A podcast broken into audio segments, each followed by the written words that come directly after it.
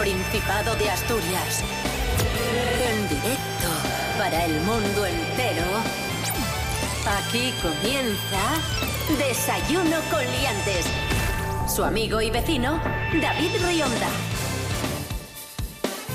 Buenos días, amigos, amigas. Bienvenidos, bienvenidas un día más a Desayuno Coliantes. Hoy es martes 26 de noviembre de 2019, seis y media de la mañana. Esta es la sintonía de RPA, la radio autonómica de Asturias. Pablo BH, buenos días.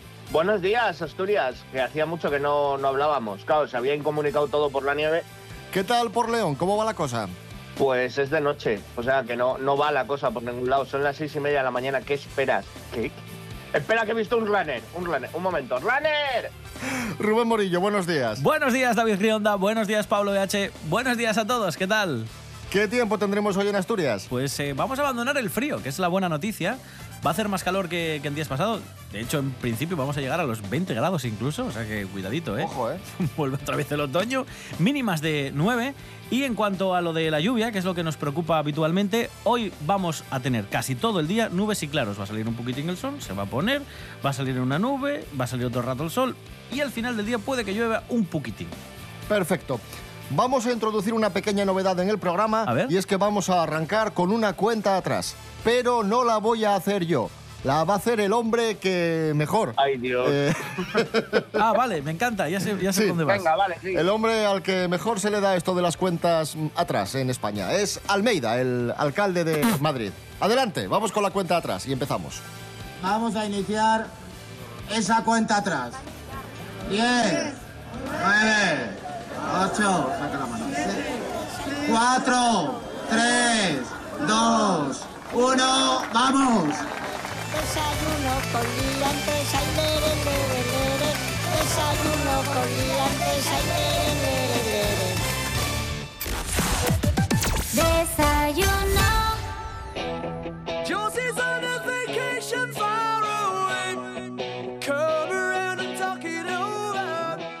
Está, ahora sí, ahora ya entramos de lleno en los contenidos de Desayuno Coliantes. Primera noticia del día. Atención, los asturianos somos los segundos que mejor caemos de España.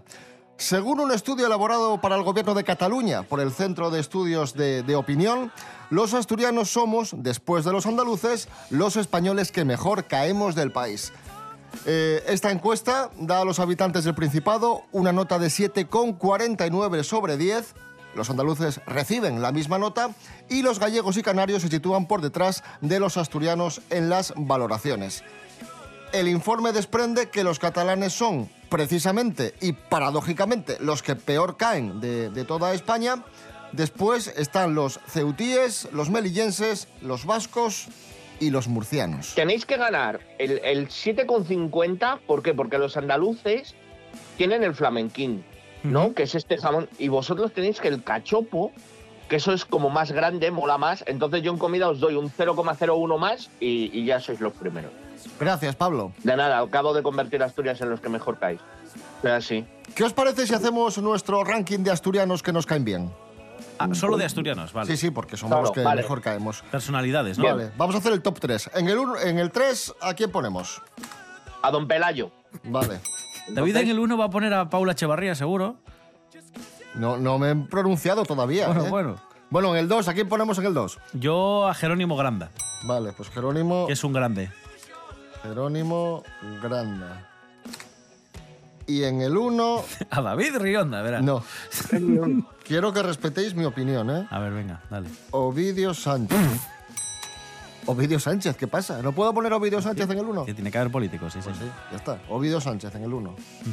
Muy bien. Ahí está. Pipi Estrada no... No. Vivi Estrada es asturiano. Hombre, Es, es el, ese es el que os ha quitado puntos, Pope.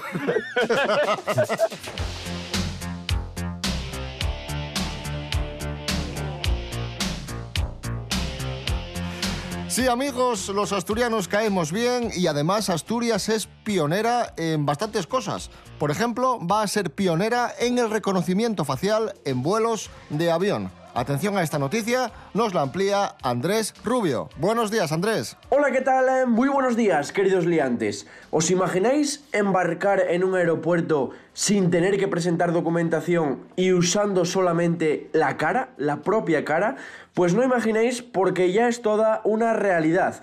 Iberia y AENA han inaugurado una prueba piloto de reconocimiento facial en el aeropuerto de Barajas. Estará disponible para aquellas personas que viajen con destino a Asturias y a Bruselas y funcionará de la siguiente forma.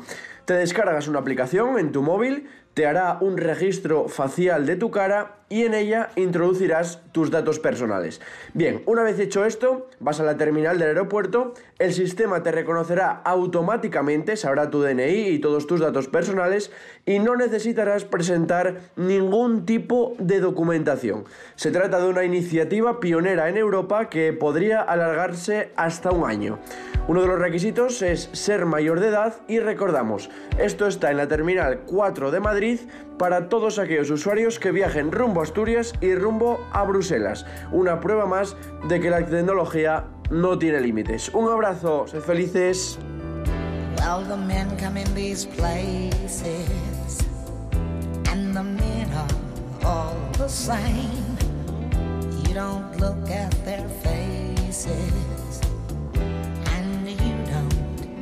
Their names. You don't think of them as human. You don't think of them at all. You keep your mind on the money keeping your eyes on the wall. I'm your private dancer, a dancer for money. Do what you want me to do. I'm your private dancer, a dancer for money, I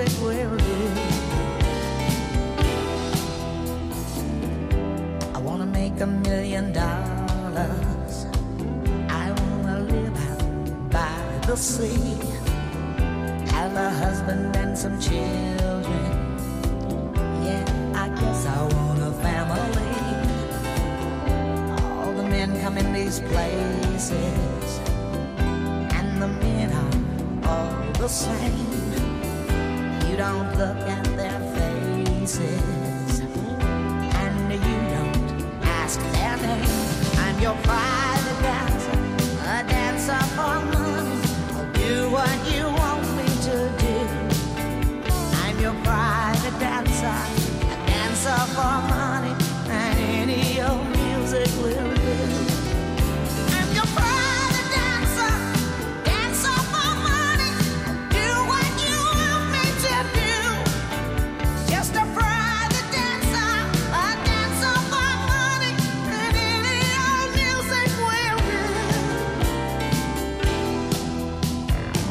Ahí sonaba Tina Turner, Private Dancer. Acaba de cumplir 80 años Tina. Vive retirada en, en Suiza, pero está muy bien, Tina. Se mantiene, se mantiene en forma Está muy y, bien. y está estupenda. I'm your private dancer, dancer for money. Es que yo Do no puedo. what you like Es imposible, es imposible no escuchar esta canción y recordar el sketch de martes y 13. Ay.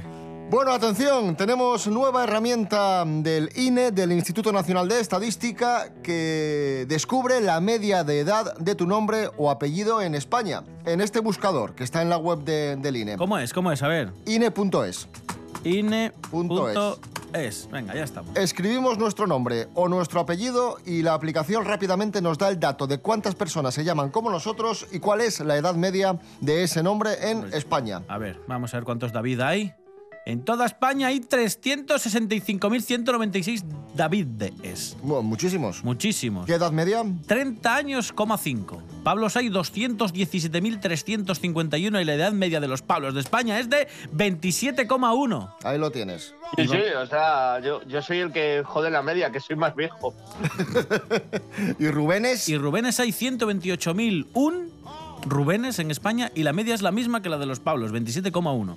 ¿Has visto? Ahí lo tienes. Somos la leche. ¿Cuál es el nombre de mujer más frecuente en España? María del Carmen.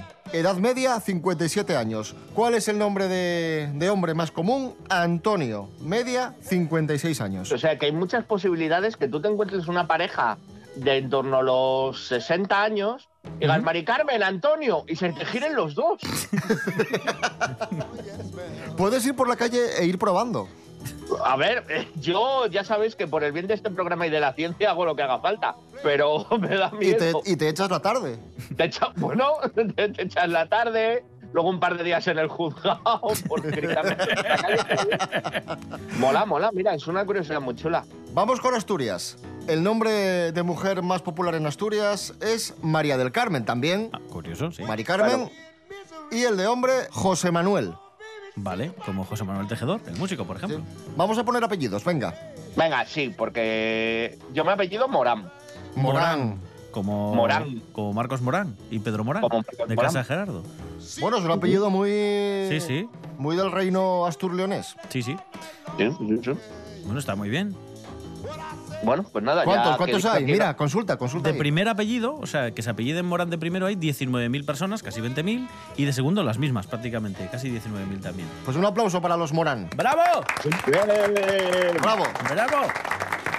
Oye, que siempre hubo la duda, hablando de nombres y apellidos, todos nos criamos con, con las canciones y con los programas infantiles de Rita Irasema y, y Miliki. Sí, Miliki, Sí. Miliki Aragón. Emilio Aragón Bermúdez, el padre de Emilio Aragón, el hermano de, de Fofó, y la gente decía, ¿por qué se llama Rita Irasema y no se llama Rita Aragón? Claro. Rita Irasema y el nombre compuesto, y es como María del Carmen, Eso es. o como Rosa María. Ella es Rita Irasema Aragón. Aragón.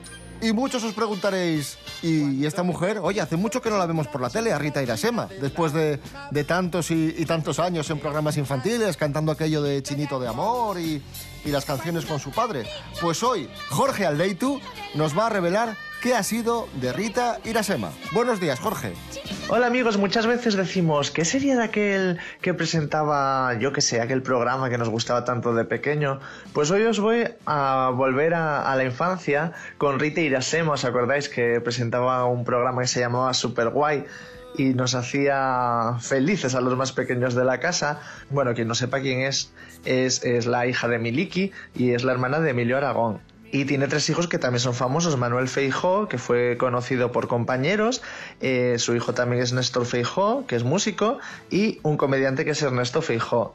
Toda la familia famosísima. Y ella era muy famosa, pero allá como en el 2000 tuvo un bache y dijo, esto no es lo mío, me siento vacía. Y entonces llenó ese hueco con el catolicismo. Según dice, le pidió ayuda a la Virgen María, clamó al cielo porque se moría y la Virgen le dijo que ella le sacaría de la tristeza. Y desde entonces parece que la religión le ha llenado su vida. Lo que hace diariamente es levantarse, rezar, rezar el rosario, ir a misa, comulgar y nos lanza un mensaje a todos. Nos dice que Satanás existe y quienes no creen en él que empiecen a creer porque está el infierno lleno de gente que no creía en él. Pues ahí tenéis la nueva vida de Rita Irasema. ¿Qué os parece, chicos?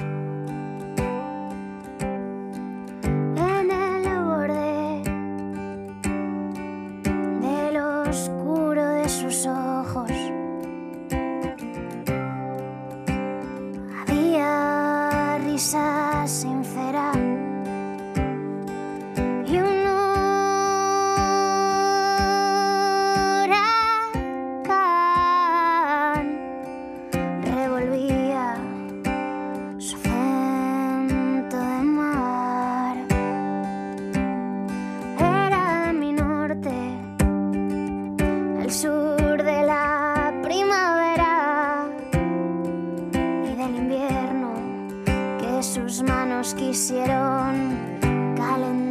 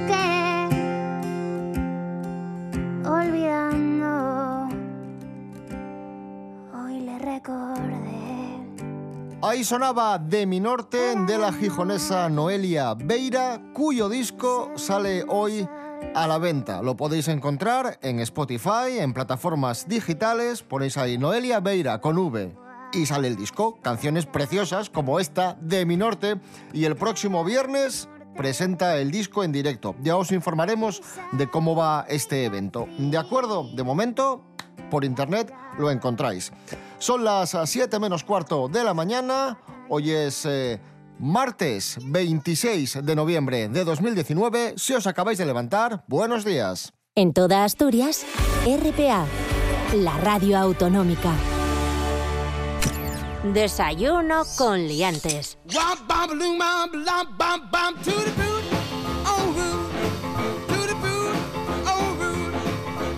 Continuamos amigos, amigas, esto es Desayuno Coliantes en RPA, la radio autonómica de Asturias.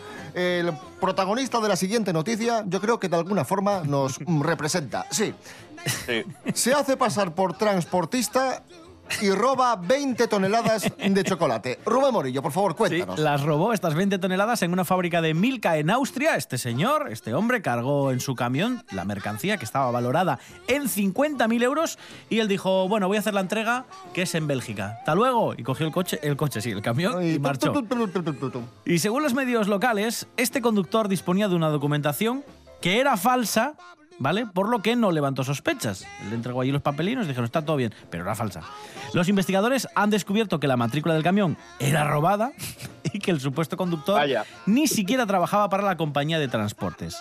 Tanto el transportista como la mercancía están en paradero desconocido. O sea, hay un señor ahora conduciendo Bueno, la, un camión... la mercancía a lo mejor ya ni está. Vale.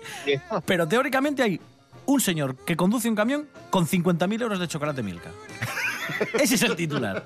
O sea, ojito. Yo tengo una teoría. A ver, Este señor es eh, Papá Noel.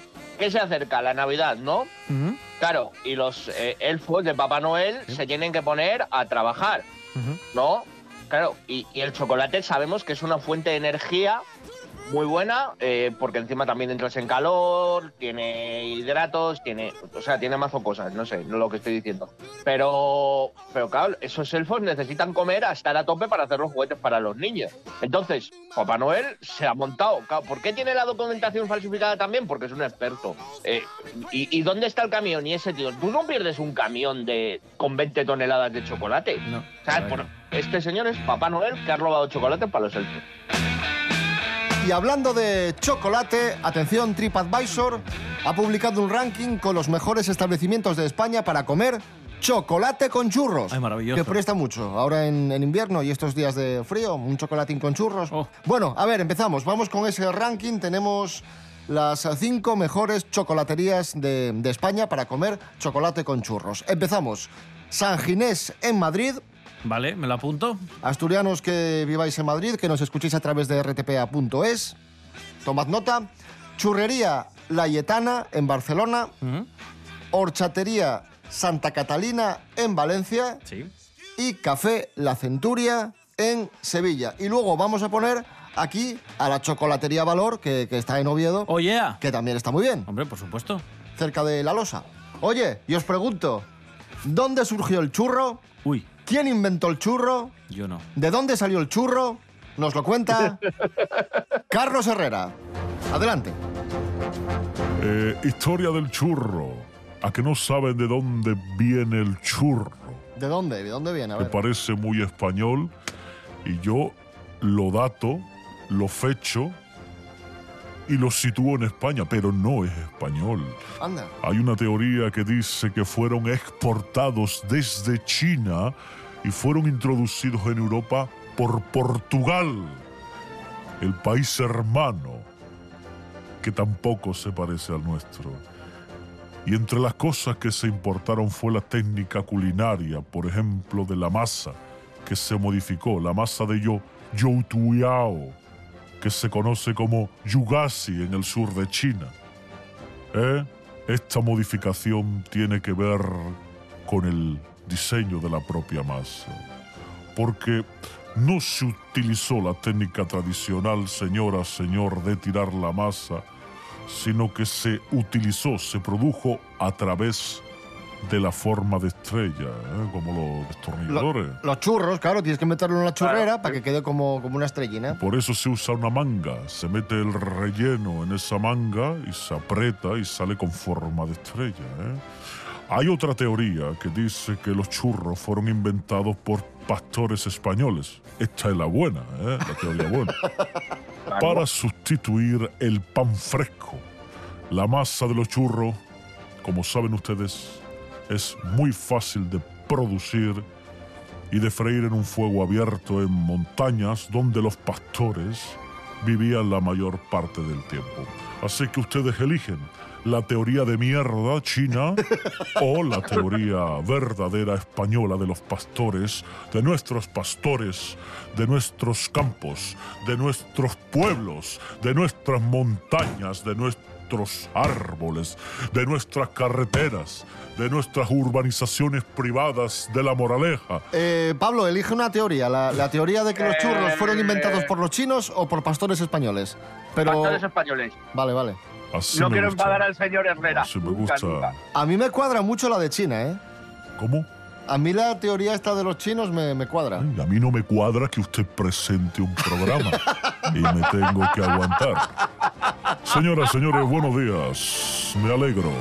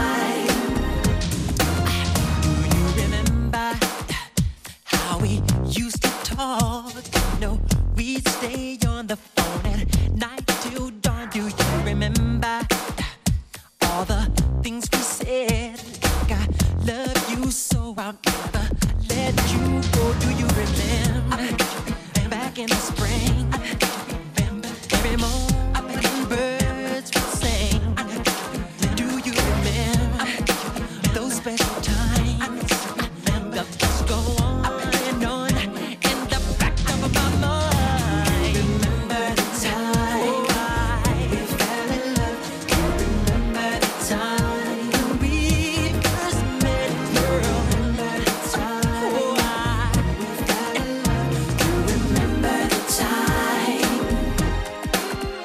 sonaba el tema Remember the Time de Michael Jackson y es que un día como hoy de 1991 Michael lanzaba al mercado el álbum Dangerous, inolvidable disco que incluía este tema, eh, Black or White, un, un discazo. Michael Jackson, un día como hoy, 1991, ya, ya llovió.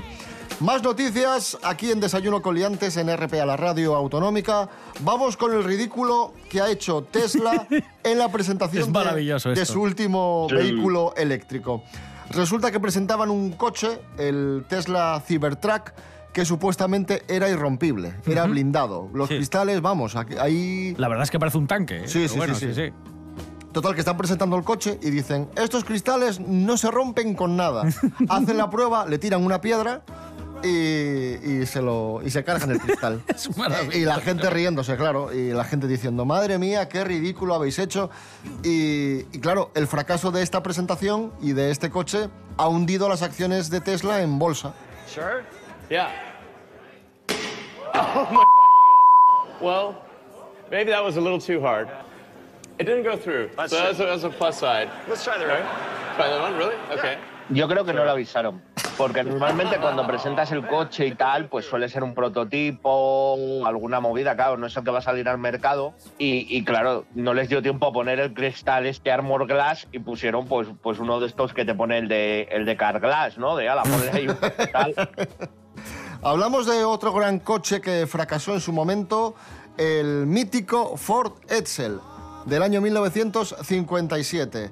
Eh, fue un fracaso tal que ahora mismo se utiliza la palabra Edsel para definir un fracaso en, en el mundo del marketing. Anda, no sabía. Ford, la Ford invirtió 400 millones de dólares en este coche en el año 57, pero no lo compró, vamos, prácticamente nadie. Y no lo compraron porque era un armatroste, era un coche enorme y los norteamericanos querían un coche más pequeño y más económico, más, más práctico. Los expertos creen que Ford no se preocupó por estudiar el nicho de mercado para, para este coche y tres años después, solo tres años después, y después de no haber vendido prácticamente ninguno, fue retirado el, el modelo. Aquí tenemos el Twingo, que mola más. Sí, o el de Fiat Multipla, también muy bonito. Mira, es el que estaba pensando, que tú lo ves y dices, ¿Por qué? Madre mía. ¿Quién diseñó Madre esto? mía. ¿Por qué? ¿Por qué? Por no, a ver, el diseñador, el diseñador, yo lo defiendo. El tío llegó para allá. Esto suena a, a trabajo que haces como cuando estabas en el colegio, que lo haces la noche antes, eh, que sea lo que Dios quiera, y coló. en plan de esto, esto es lo nuevo. Esto lo, el Fiat Multipla lo va a petar. Y lo llevaron a producción y, y peor aún. Hay gente que lo ha comprado. Sí, sí, sí. O sea, Que, pero que- es que es- que tú te encuentras uno y miras al conductor y le pones cara de, pero, pero, Pero ¿por qué? Eh, ojo, pero pueden ir tres delante y tres detrás, ¿eh? Que no solo hay dos asientos, hay tres. Claro, para compartir la vergüenza del subidón aquello. O sea, ¿sabes?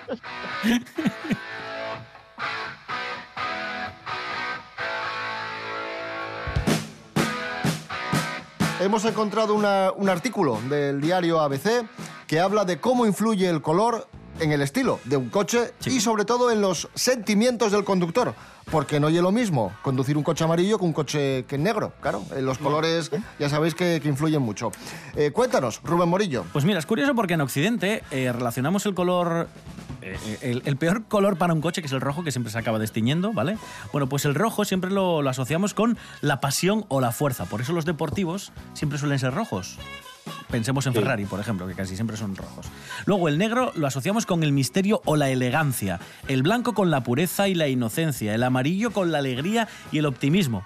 Bueno, yo aquí estaría un poco en desacuerdo, porque el amarillo. ¿Os acordáis del Toledo y el Ibiza en amarillo? Y el Seat León. También.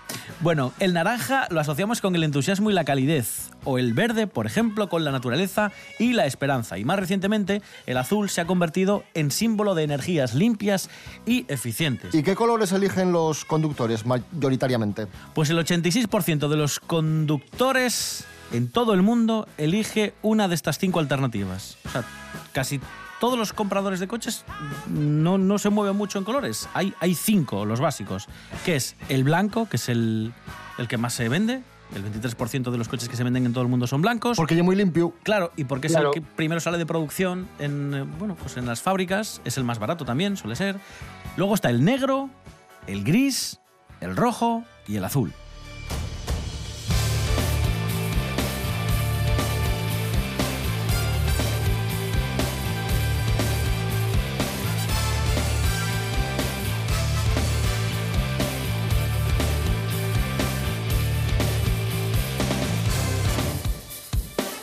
Hasta aquí Desayuno con Liantes. Regresamos eh, mañana a las seis y media de la mañana. Os dejamos con las noticias en esta sintonía RPA, la radio autonómica de Asturias. Y recordad que nos podéis seguir en varias redes sociales: en Instagram, en Facebook y en las webs www.desayunocoliantes.com y rtpa.es, radio a la carta. Rubén Morillo. David Rionda. Hasta mañana. Hasta mañana. Pablo BH, gracias. A vosotros por volver a llamarme.